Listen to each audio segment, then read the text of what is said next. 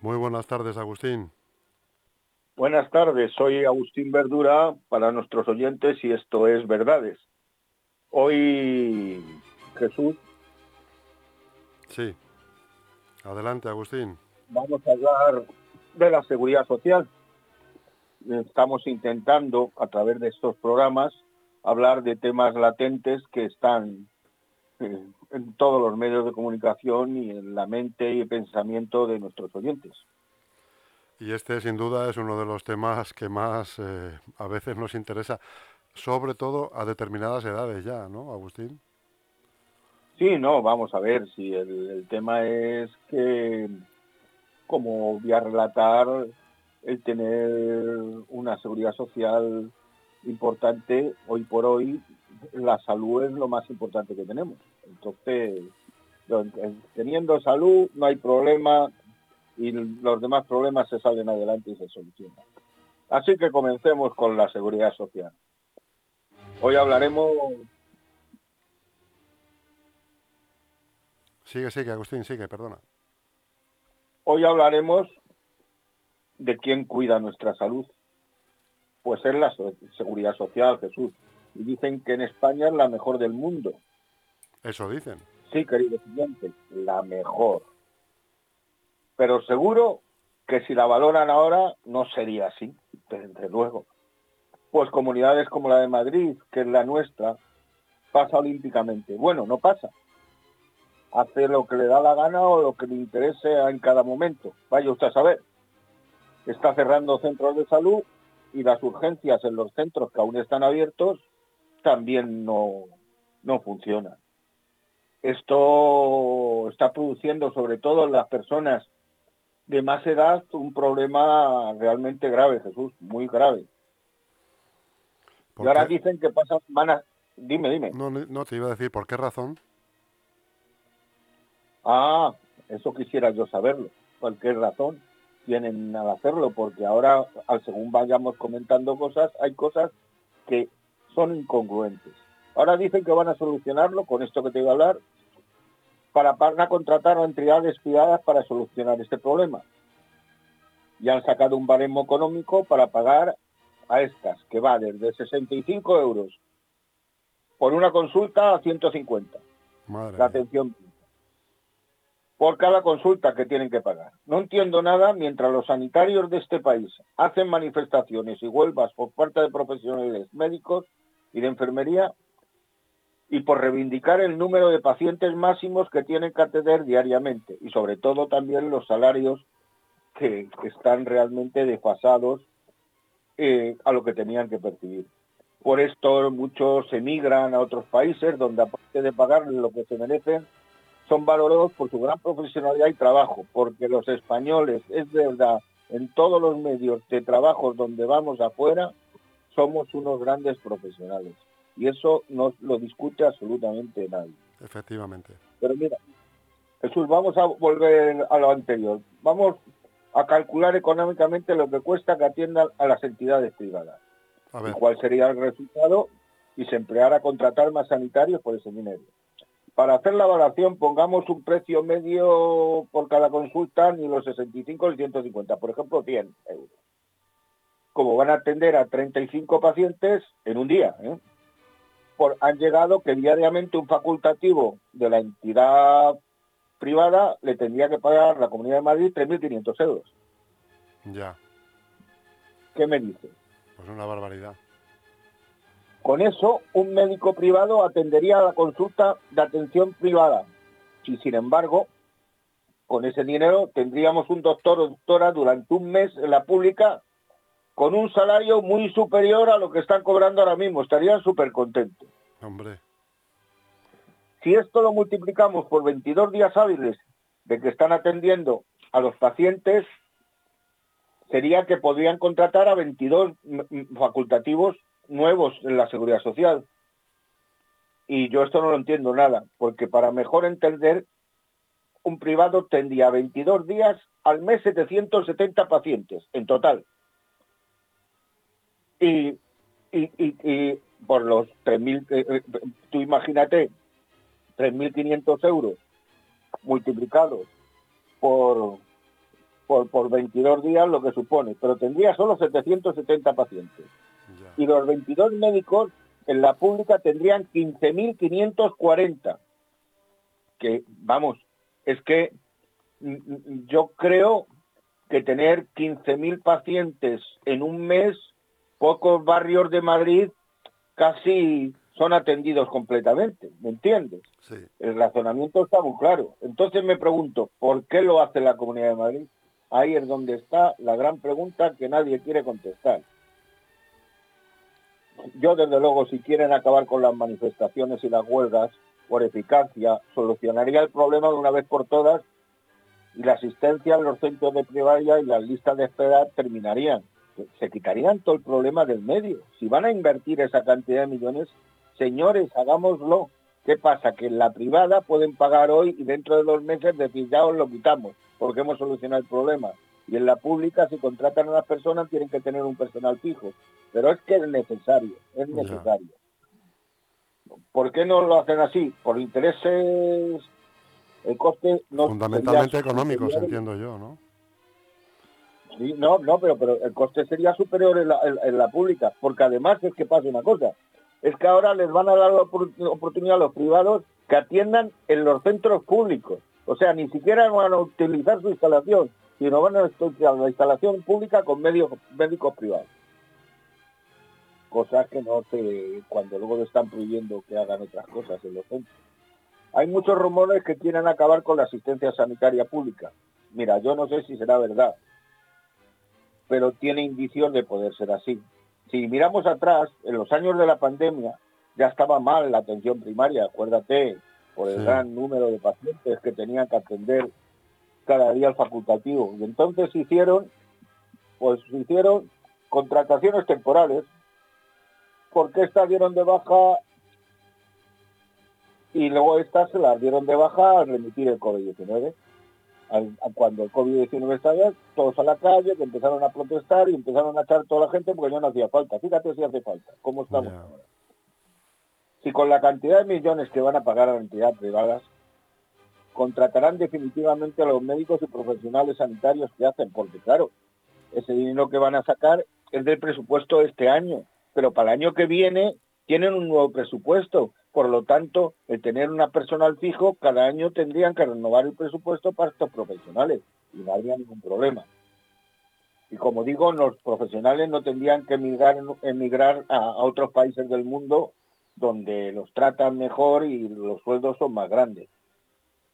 Mire, ustedes todos estamos de acuerdo que la salud es lo más importante. Les digo a mis queridos oyentes que creo que esto lo tenemos todos claro. ¿Qué harían ustedes si alguien quisiera quitarle esta?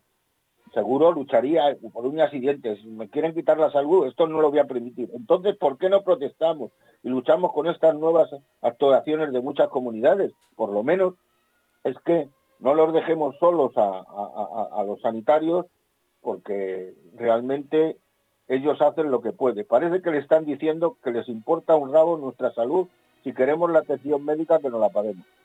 Eso es lo que...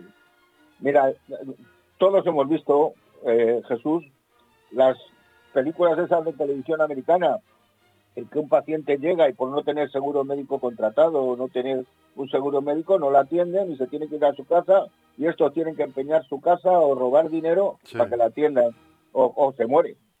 Entonces, eh, vamos, eso no tendríamos que llegar nosotros bajo ningún contexto. Yo tengo, por ejemplo, un ejemplo personal. Vamos, tengo dos que seguro a ti, a alguno de ustedes, pues la ha pasado últimamente. Yo pedí consulta hace 40 días con mi doctora y me lo dieron para una semana después. Y además me querían cambiar de médico porque decían que tenían que, tal. Al final tuve un problema que dije que los iba a denunciar y al final me atendió la doctora mía, pero claro, una semana después. Bueno, pero, tengo algo una semana después no es tanto tiempo al final, Agustín. No, pero una semana después de atención primaria. Ya. ya. De atención primaria, no del hospital. ¿Me entiendes? Y también llamé hace 15 días el lunes para que me dieran una cita telefónica, que me llamara solo por teléfono, cuando ella pudiera tener. Y me dijeron que mi doctora me llamaría el viernes, cinco días después. ¿Qué pasa si tengo alguna cosa de gravedad? Ya. Porque yo no tengo por qué saber si lo que me pasa es grave o no. Yo cuando voy al médico me dice, ¿qué le pasa a usted? Digo, joder, que me duele todo o me pasa esto, pero no sé lo que me pasa. Aquí yo vengo para que me diga usted de qué. Si protestas, te dicen que vayas a urgencia al hospital, los cuales están súper saturados. Sí. Y a la espera para que te atiendan será de 10 o 12 horas por lo menos. Y, y atienden. Y si te tienen que ingresar, están en los pasillos esperando muchas horas, incluso algunas personas días en los pasillos, que es una pena de cómo están ahora mismo los hospitales de urgencias saturados. Ya hace poco denunciaban unos padres, que lo hemos visto todos por televisión, que una niña murió de peritonitis por falta de atención al hacerle unas pruebas, que fue tres veces a urgencia en el caso, y está el caso de los tribunales. ¿Qué es lo que pasa?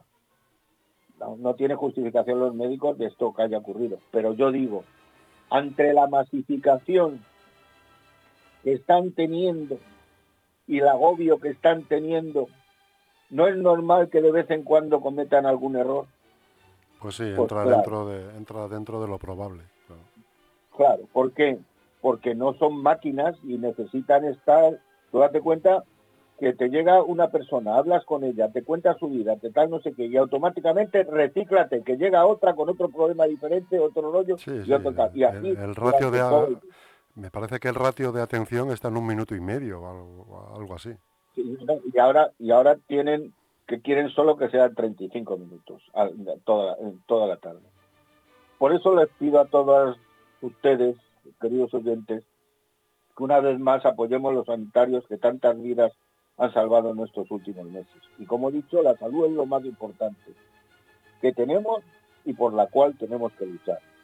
Vamos a esperar, por favor, que todos entren en razón y no digan que es porque hay elecciones cercanas o otros quieren tener un protagonismo político. A mí me importa tres narices que alguien tenga protagonismo o que alguien quiera hacer cosas. A mí lo que me importa es que el problema se solucione, de todas maneras. y, porque esos razonamientos no son válidos. Si tiene que atender mi doctora, que lo pueda hacer en un máximo de 24 horas y que las listas de espera hospitales no sean eternas. Ya se ha dado el caso de cuando han llamado a un paciente para darle una cita en un hospital, y esto es triste, que ha pasado más de una vez, ya había fallecido esperando que la atendieran realmente no valoramos lo necesario que es la seguridad social y que tengan todos los medios para poder atendernos. Pues como siempre, lo hemos tenido, lo consideramos que es una cosa natural y así tendría que ser, pero es, esto puede cambiar y no tiene por qué cambiar.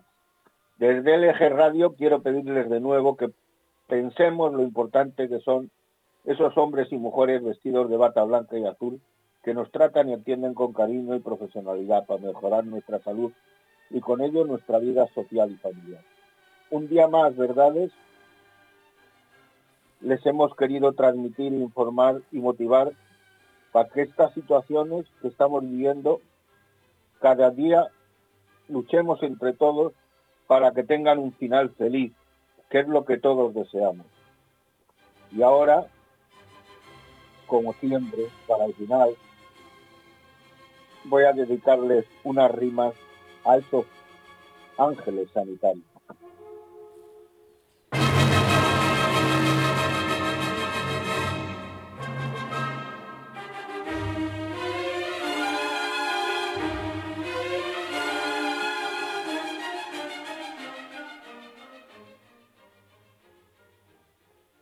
Ángeles Ángeles que cada día y cada noche, si los necesitas ellos y ellas te cuidarán.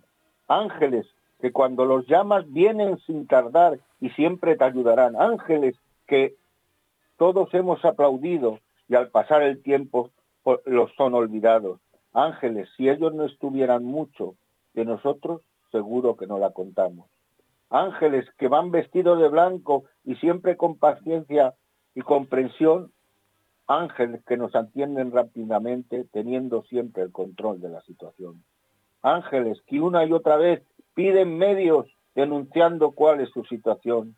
Ángeles que si quejas no se oyeran, ni caso les hacen en la administración. Ángeles, limpiadoras, auxiliares, médicos, enfermeras, son un gran equipo. Ángeles que muchos partidos no tienen para celebrarlo ni campo ni balón. Ángeles que yo hoy quiero rendir un homenaje por su gran dedicación. Ángeles que siempre los recordaré y estarán presentes dentro de mi corazón. Muchas gracias, buenas tardes y hasta la semana que viene. Y por favor, reflexionemos sobre el tema que hemos tratado hoy, que es muy importante.